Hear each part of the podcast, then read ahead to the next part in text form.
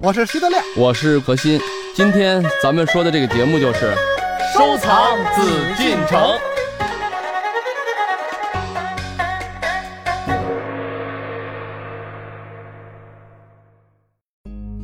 继续关注艺海藏家，今天是收藏紫禁城的日子，在我们节目现场呢，还是大家非常熟悉的何徐人也组合。而我们今天呢，要和您一起来了解三山五园的过去和未来。对于三山五园的这一概念呢，很多朋友并不清晰。三山五园分别指香山静怡园、玉泉山静明园、万寿山清漪园，也就是如今的颐和园，还有畅春园和。圆明园。说到三山五园这美丽的山川之间，我们能够看到很多巧于音界的人文景观，同时还流传着很多动人的传说故事。德亮呢，就给我们讲述了一个堵住玉泉山海眼的传说。话说，人们正愁无法将可能造成灾害的海眼堵上时，来了一位老者，出了个主意，让人们铸出一口大铁锅。这铁锅有什么用呢？它和堵住海眼又会有什么样的关系呢？好，我们接着继续听一听德亮如何讲述。欢迎走入艺海藏家。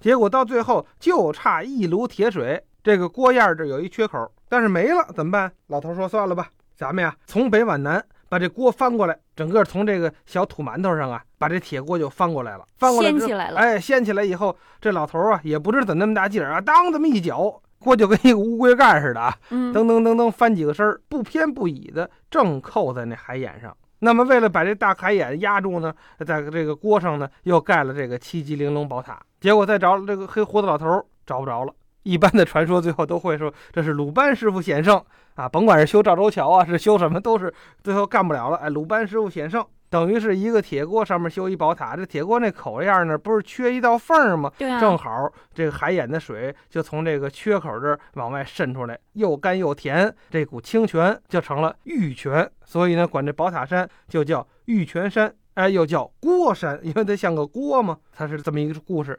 但这故事里有几个不合理的地方。第一个，这个居锅居碗的，他不管生炉化铁，这是铁匠。第二呢，就是鲁班是木匠的祖师爷，他不是铁匠的祖师爷。人家鲁班现在的化身已经被认为是工匠的祖师爷了。哎，因为你看现在咱们一说工部啊，嗯，咱说了做工的、玩技术活的，就是鲁班是祖师爷。因为以前的木工就算是最精细的技术了。嗯，没有比木工活再精细的了，可以盖房，盖所谓殿宇楼阁啊，对，可以小到做什么这种小物件。刚才德亮说了半天，实际他讲的不是也是一个美丽的传说吗？对，他这传说还挺好。咱们中国人对建筑啊各方面来说，确实他有一个很强的风水意识。嗯。咱们现在俗称风水啊，实际就是古人的这个可能更深刻一点来理解，就是他对整个建筑物的环境啊、位置啊、跟居住在人的关系啊等等啊，他有一个非常深入的研究。这种研究不仅是唯物的，也有可能在某些方面是唯心的。也就是说呢，这样的话，既然他会给你很多想象的空间，因为确实在这个地方发生了很多故事。说句老实话，今天咱们在讲三山五园啊，说句老实话，为什么要讲点听点一些美丽的传说呢？毕竟啊。三山五园离咱们现在所看到的三山五园，当时差距已经是天壤之别。这里面真正的历史，咱们说作为一个中国人啊，作为咱们老祖宗的宝贝、文化的财产、遗产啊，说多了啊会让人心痛的。但是呢，又不能不提。你看，真正啊，在三山五园啊，因为刚才咱们也说了，这是一个大的概念。它在全盛时期呢，从海淀啊，因为咱们大家都知道海淀在咱们的西北部吧，海淀到香山这一块，整个西侧。分布着静义园呀、静明园呀、清漪园呀、圆明园呀、长春园、倚春园、畅春园、西花园等等等等啊，包括什么诚亲王园呀、康亲王园，不管是皇家园林还是亲王的园府啊，包括当然皇帝的这个御园和他赐给一些王公大臣的园子，连绵有多少？二十多公里。那个时候，咱们现在开车二十多公里还得走一会儿呢吧？那二十多公小城市的话，从南到北也就二十公里，就整个这一个小的城区那一片。全部是园林，依山傍水。咱们现在可以设想一下啊，开车这个四五十分钟，这全是皇家园林，这个雄伟的长度啊，这种营建的能力啊，这说明什么？一个国家就跟咱们现在似的，中国人有钱了，所以盖楼了，所以买房了。你打仗的国家，你放心，这不拆房子就算不错。就更甭说什么搞这基建了，房价暴涨了，这说明什么说明国力还是起来了。嗯，也就是在清朝的时候，在他全盛的时候，说明国力的昌盛，国家的富足，他有这个闲钱拿来干嘛？拿来修这些园林。所以这是咱们全盛时期。当然，你说那个时候对不对啊？无法用一个善和恶，因为毕竟啊，那个时代是什么时代？是封建王朝，普天之下莫非王土啊，率土之滨莫非王臣。也就是说，全中国的人和物和地都是这个爱新觉罗的。那他说他修了这么点园子，在他来说不算浪费，对吧？尤其清朝又是封建统治的最鼎盛时期。呃，对，相对来说确实也是最鼎盛。虽然说咱们看似以前有所有的辉煌，但是那个时候的经济呀、人文呀、技术各方面都很完善。嗯，也就是他那个时候作为全中国，甚至他们当时咱们说皇家认为是全世界的统治中心的话，我修点这些园林并不为过。啊，但是确实也花费了极大的物力、财力、人力，还有包括集中了咱们说了中国所能做到的最优质的工艺、最优秀的建筑、最优秀的才华，还有最强的营造能力。这个三山五园可以这么说，集中了全中国、全世界当时最杰出的这种建筑方面、美术方面、设计方面、园林方面各方面的世界之最集合起来的皇家园林。对吧？不管它奢不奢侈，到现在来讲，应该都是全人类的文化财产。既然说到营建会赋予中国传统文化的精髓，那我们所听到的三山五园的命名也是大有寓意的。到底它们蕴含了怎样的中华文化？好，接下来我们有请北京联合大学北京三山五园研究院赵连文教授为我们解释一下。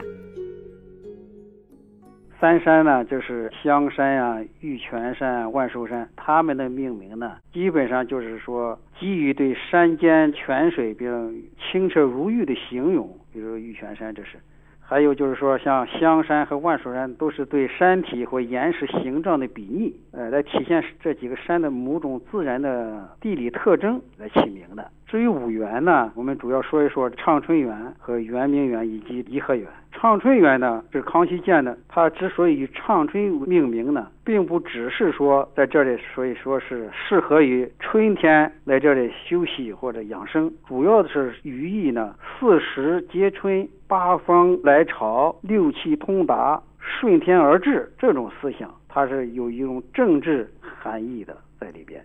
这圆明园起这个名字意思呢，就是说寓意呢天下安宁，社会繁荣。江山稳固，像三山五园年代最晚的清漪园，它的命名刚开始就是因为湖光山色是清漪园的这个园林的主题，清澈广阔的昆明湖在微风吹拂下泛起阵阵涟漪，这种自然特征是清漪园的命名依据。所以这个后世呢，逐渐的以清漪来形容水面清澈而有波纹，这就清漪园的文化之源。到了光绪亲政之后呢，把清漪园改为颐和园。这颐和园就是颐养天年的地方，它就是作为呢慈禧归政之后，他让慈禧到这个地方来安度晚年，来颐养天年，这改为颐和园。这三山五园当中的这个命名啊，它包含了很多的中国文化。这是几个园子的命名。具体到一个园子当中的内部一些建筑也很有意思，比如说圆明园的四十景。它每个建筑里面名称啊，都体现了中国传统文化。圆明园四十景当中，其中比如说正大光明啊、清正清闲啊、坦坦荡荡、九州清晏、万方安和、淡泊宁静等这些景观，它都包含着中国文化独有的精神内涵。从这些富有中国文化内涵并且极具诗意的名字来看，每一处景致都蕴含了建造者的理想境界和凝聚了众多工匠的心血功劳。但是，历史并不是一部让人总能体会到“花好月圆，皆大欢喜”的书，在这部书中，更多的会有跌宕起伏、愁肠百结。但是呢，很可惜啊，经过咱们。再往后啊的一些衰落，比如说吧，从嘉庆，因为咱们都知道康乾那是盛世，嗯，就不用谈了。到了嘉庆的时候，已经过了咱们说盛世了。那这个时候逐渐走下坡路，因为这么大片的园林，包括我刚才我说的这绵延二十多公里，至少十几公里。因为光整个这个圆明园一个园子就占地十五平方公里，那也就是说，其他的园子再加起来，这里面可能得有十几公里都是皇家园林，都是要从国库出钱的。这个经济上啊，国力上就会有些问题。那这个时候怎么办呢？他就已经基本上不再新修园林了，甚至有些东西呢，他还撤除三山各殿的一些家具陈设，基本就不管了。这个时候不管呢。对这个园林、对老祖的东西，他这个时候无暇顾及的时候，说明他国力也弱了。果不其然，在一八六零年，真正的这鸦片战争开始以后，那这个圆明园呀、颐和园呀、三山五园都遭到了咱们说致命的破坏。咱们从小啊，很多这个教科书上，实际都会学到这段历史。这鸦片战争是一个非常重要的历史。这个历史从政治角度上签订了一系列的不平等条约，从这个统治上，包括从经济上啊，对中国产生了一个致命的打击。咱们说工业文化的这种革命，导致了它有枪炮，导致了最后对中国经济的封锁，对中国半封闭状态的一个强烈的回击。嗯，人家用大山大炮把中国的市场进行了掠夺性的开发。掠夺是什么概念？也就是说廉价，咱们只能是被出口。嗯，我要你什么东西，你给我什么东西。而且我需要的廉价，但我卖你的东西都是高价，甚至还卖鸦片、毒品。所以说呢，那个时候从其他方面咱们这里面不多讲，但是说从今天咱们讲的收藏方面，从咱们的艺术方面、文化方面，在这个时期开始遭到了史无前例的破坏和摧残。用这个词并不过分。为什么？当时这个清朝的时候啊，八国联军占领了以后，他当时从形势的角度来讲。并没有开始大规模的破坏园林，但到后来就按捺不住了，找借口。什么借口？居然张贴了一个告示，嗯，他说要烧圆明园。他说我为什么要烧？因为你们清王朝对我们不够友好，因为你们清王朝你们虐待我们的俘虏，我们现在要烧这皇帝的园子。他认为这是他所谓叫做正义的使者。为什么？他说我要烧了他呢？给清王朝一个警告，这个责任是什么？是你们的皇帝来负责，老百姓没关系，我们不杀不抢。这不就是披着一个所谓的就是禽兽的外衣吗？而今爵士有几句话，请你们转告恭亲王爷，转告大清国的大皇帝，我要烧毁他的行宫，举世闻名的万园之园的圆明园。听，强盗要杀人放火，借口是。主人不许他进屋来偷盗。火烧圆明园，这部具有爱国主义教育题材的电影，我们都不陌生。每当听到侵略者耀武扬威、不可一世的狂妄言语时，我们会义愤填膺。当我们如今走进那些残垣断壁时，我们也可以再设想一下它曾经的繁盛和辉煌。这里荟萃了天下奇珍，这里凝结了文化精髓。这里是艺海藏家。首先，我们先来描述一下圆明园当时有什么，三山五园当时会有一些什么样的令他们垂涎三尺的东西。太多太多，你看故宫，我们现在有全套的文物的账目啊、档案啊、营建的图纸啊。我们现在所能看到的就是故宫的宫廷档案里边还存有一些圆明园当时营建的图纸。就光看那些线描图呢，那时候并没有什么效果图啊。已经非常非常完美了，包括那时候咱们现在所谓的燕京十景啊、燕京八景啊，那都是史书上去记载的。这些东西并不是咱们现在附会啊。咱们现在没事，你看好多地儿就是假山一围，石头一堆，就叫一景。那个时候不是，那个时候都是他所见的景是人、园、自然、山全都结合起来，然后在史书上这已经被写下来了。这里面会有什么什么景致？这种景致是当时能工巧匠们。根据大自然的环境设计出来的真正的园林设计，当然说我们只能停留在文字的欣赏上，因为我们看到一些史书记载了，嗯，我们还看到什么？这个我们的档案上面有一些描绘的图纸，已经非常非常让咱们大家震撼了。对，包括什么？包括我们现在清宫留下的一些画、一些作品中，我们还能窥之一二，因为那些作品毕竟还有一个写实记录的功能。嗯，但是这些东西只是其中的极小的一部分。大部分的文物的档案啊，它的原始的记录啊等等，全在圆明园。但是嗯全被付诸于一炬。你看德亮，咱们现在进到故宫的时候，呃，我们常说故宫里有一百八十万件藏品，但是这还没有拿出来。啊我们仅仅看到的，比如说我们看到陶瓷馆，比如说我们看到历代书画展览，可能进去我们就需要看个两三个小时都出不来。嗯是吧？那么我们可以想象一下，德亮，你先想想，你说你要是去三山五园这样一个恢宏的皇家园林，说得走多长时间？我也得看抢多久？嗯，我也得抢。所以啊，咱们啊，这个爱国主义教育啊，这是嗯肯定是需要的。包括咱们现在圆明园也主要是一个爱国主义教育的基地，对吧？嗯对，但是不能够忘记我们自己的素质。怎么说呢？就是第一，我们自己如果提高了，如果国力强盛了，外国打不进来，就不会有这样的事儿。第二，这个八国联军也曾经进驻圆明园，嗯也曾经洗劫过颐和园。呃，英法联军当然是把这个圆明园烧了，但是在这个联军退后呢，这个事儿不能忘了。无论是八国联军还是英法联军，他们洗劫的时候洗劫不了那么干净，最起码他那个木料啊、砖石啊拿不走，他把细软东西拿走了，国画他还看不懂。记着那个《火烧圆明》那电影里边还公开拍卖嘛，很无耻嘛。啊，这个东西多少钱？拿这幅画来，这个万磅，一一磅。嗯底下人不懂啊，看不清楚，那那万磅我要了吧？中国最高的这东西，他其实外国人是不懂的，但是无非就是这些东西嘛，金子、银子、珠宝、翡翠，这东西拿走了，砖石木料是运不走的。那为什么现在这个遗址里这么干净？联军走了以后，周围老百姓又再进去又洗劫一次，其实也不叫洗劫，就比如老百姓家里我想盖房了，我没木料怎么办呀？哎，那园子里反正也也没人管了，反正也得进去嘁哩喀喳一拆木料弄回去，自个儿盖大房子去了。第一，国力确实是这样。如果咱们自己足够强大，但是呢，你不可能做到咱们是永远强大啊，这是一定的。中国曾经强大过，但是中国的强大怎么没有给世界造成了一个不可弥补的损失啊？刚才因为这个，我就着永丰说的这问题啊，当时抢劫圆明园，因为我们在这个史书上在记载这些东西的时候很客观。当时的圆明园，当时有他的护院的监兵，拼死抵抗。咱们现在俗称一点啊，叫园长，看护园子的这个统领。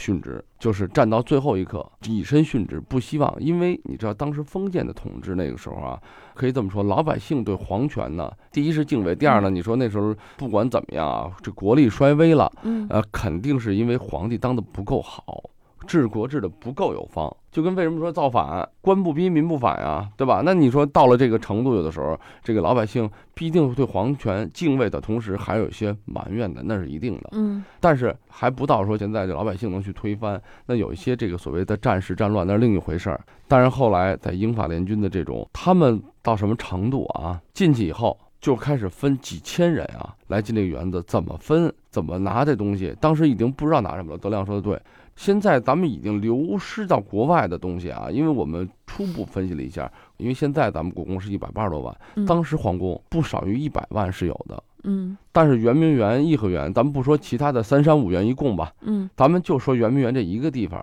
因为圆明园是营建了一百五十多年的，经过三代皇帝嘛，康雍乾来去营建，嗯然后到后来一直就是还在维护，等于是真正到了鸦片战争得二百年了。它一个园子里面的文物的藏量啊，包括它的家具摆设啊，它的文玩用品，相当于将近十倍个故宫。那也就是说，一百万的话，十倍就是一千万，数以千万计，因为这个史书也这么解，数以千万计的财宝、珍宝，百分之八十又是被毁。像刚才他说的书画，确实不懂，但他不会给你留在那儿，为什么？嗯我就可以撕，我就可烧以烧。嗯中国的传统的字画最怕的就是火，光火就烧了三天三夜。当时就是能抢的大官们抢了艺术价值高的，但是他们的所谓的艺术价值高，不知道到底是什么算高，什么算低啊？但是他们自己，他们所谓西方的审美，能抢走的我抢走，抢不走的我就给它毁掉。精美的瓷器到什么程度？记载啊，瓷片儿碎堆的这个瓷器可以过膝盖了。